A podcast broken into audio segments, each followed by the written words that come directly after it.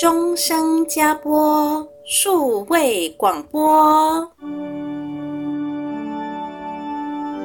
你听到天使传报好消息的声音了吗？每周日早上，让我们拉紧加播大天使的手，奔跑天路，一同传报天主的好消息。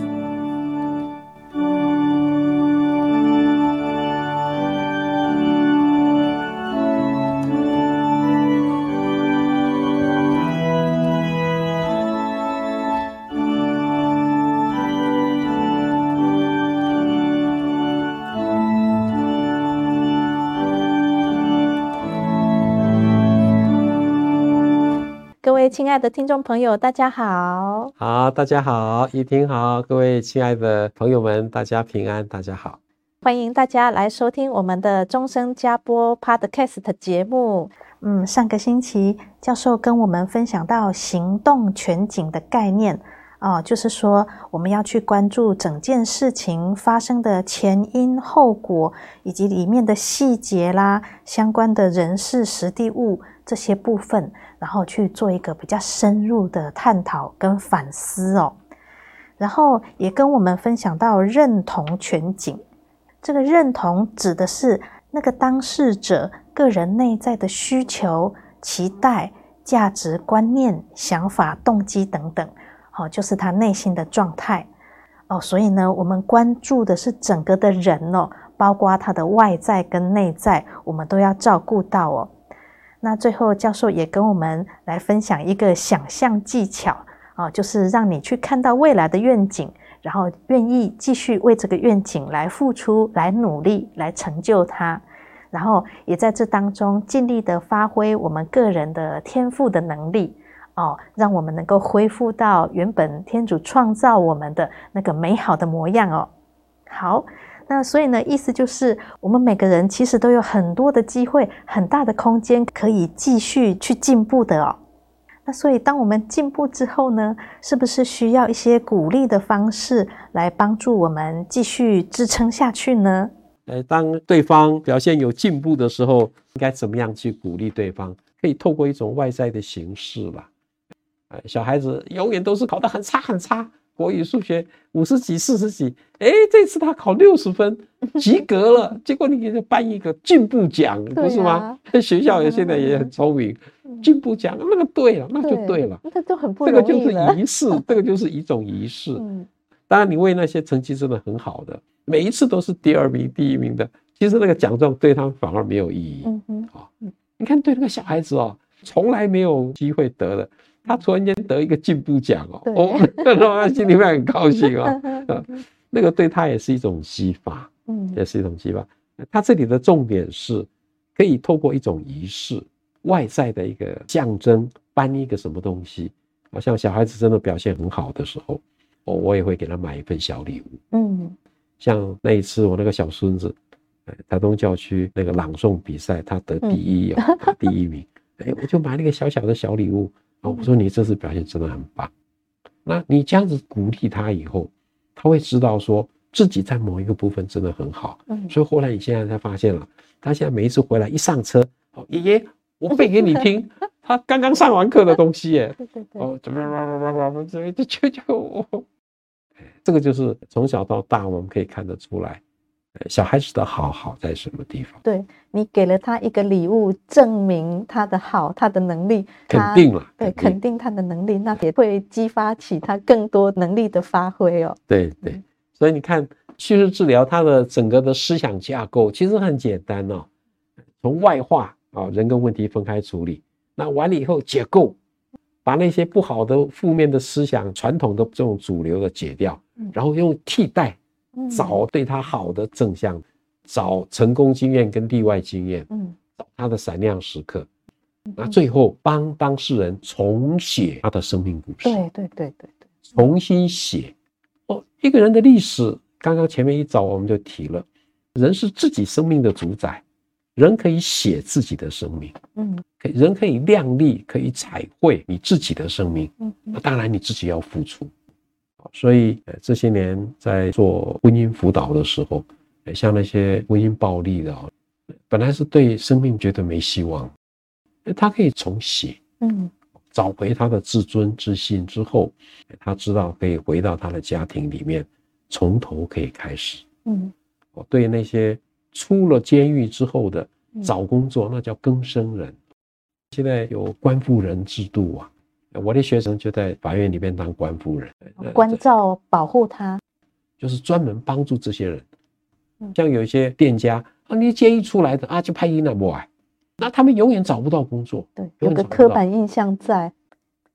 有一些就是专门帮助这些人哦。如果是他真的人定制改了，嗯，哦，他已经洗心革面，愿意从头做人。嗯，那我们为什么不能给他们一点机会？嗯嗯，哦，所以官夫人也是在帮助他们，教他们怎么样后来重新去进入这个社会。嗯嗯嗯。那教授，请问这三个字是关心的关？关心的关，保护的护，保护的护，官夫啊，官夫人，那是在法院里边的一个职务。嗯嗯，哎，这个很有意义啊。嗯，帮助这一些人呐，像有一些小孩子犯错，哎，未满十八岁。后来都必须要跟着家长，要定期到法院报到。他们当官府的就会给他三十分钟、一个钟头的，就是去上课啦，上一些法律的课程，然后教他们。啊，大部分小孩子都是因为不了解法令，后来触法。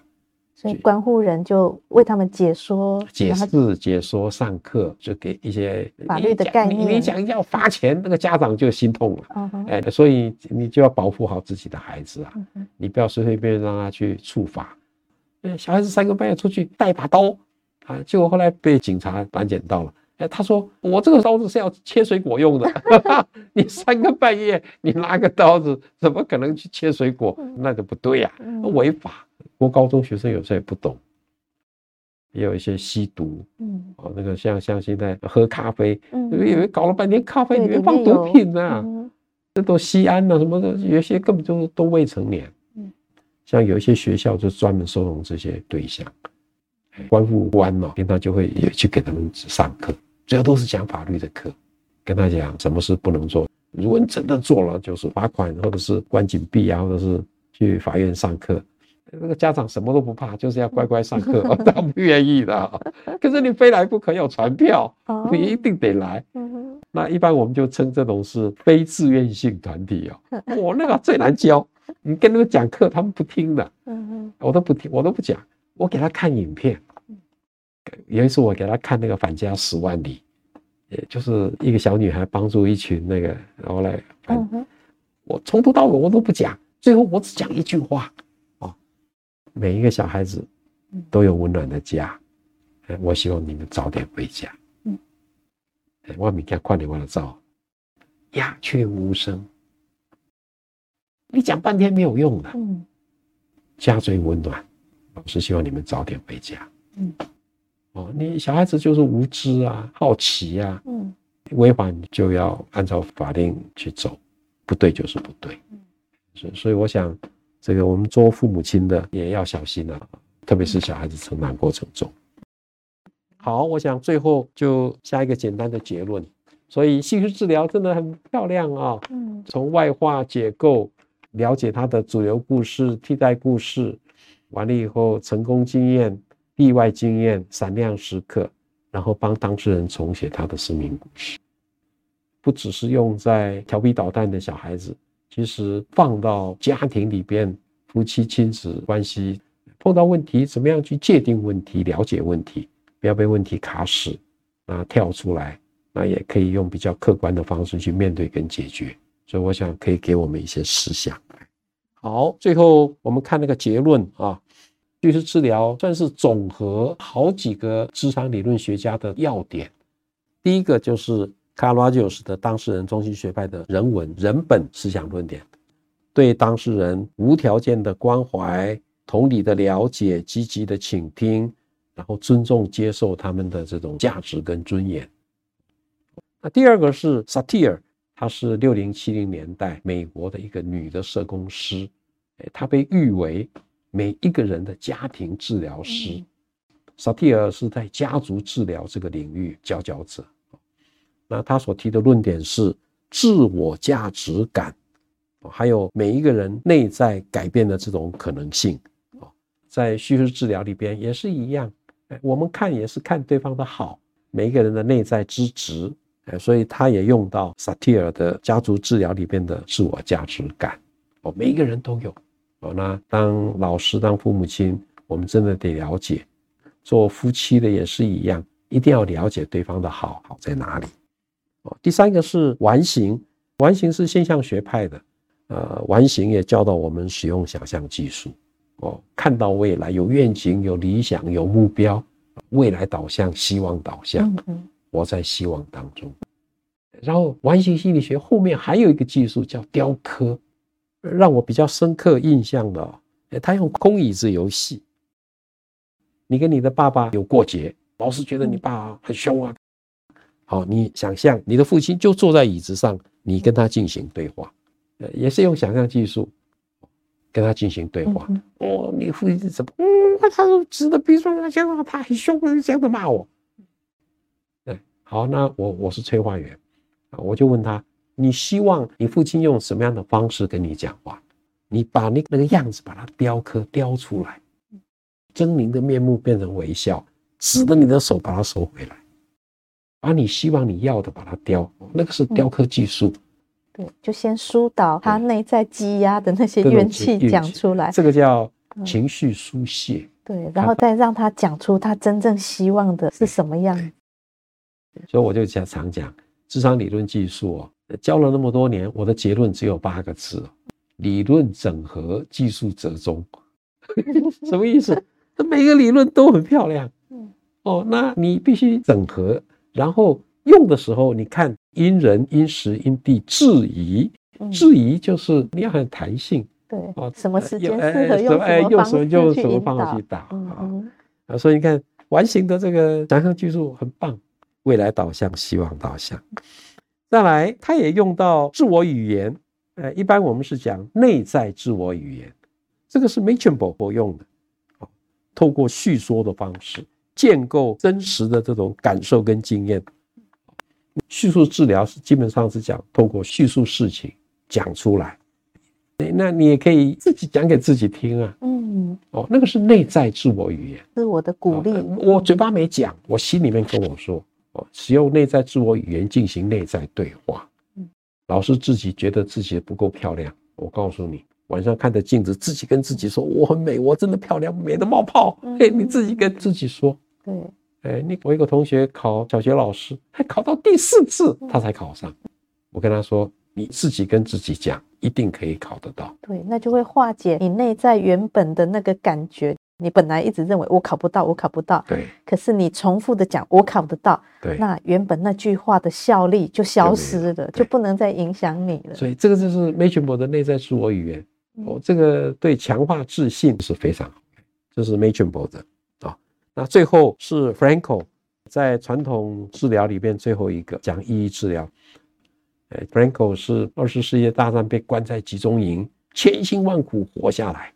我后来提出了这个意义治疗，他的最棒的论点是如何让人生有意义，去做一个行为动作。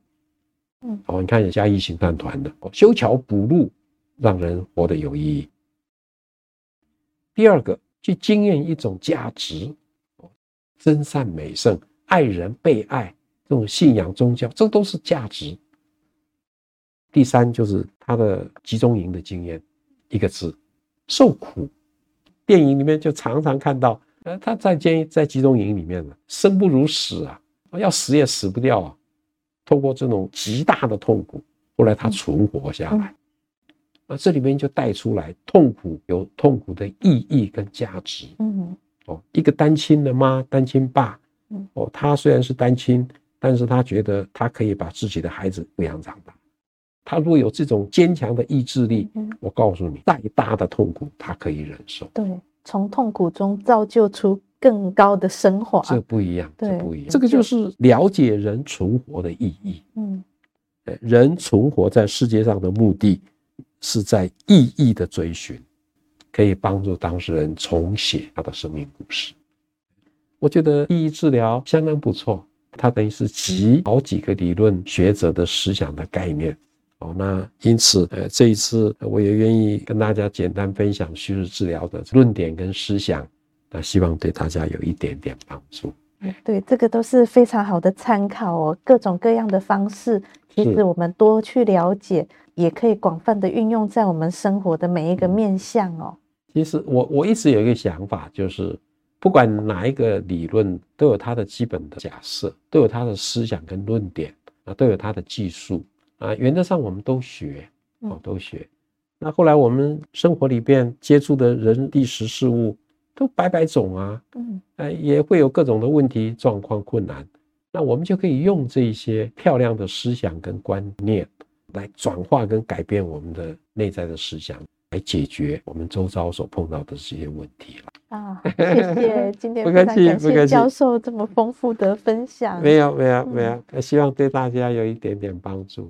那各位听众朋友，如果您有任何的疑问，也都可以写信来到我们终身加播的 Facebook，我们就会在节目中或者是以文字来回答您。谢谢大家，我们下次再会，下次再会。谢谢大家，好，谢谢怡婷，谢谢教授，谢谢谢谢，下次见。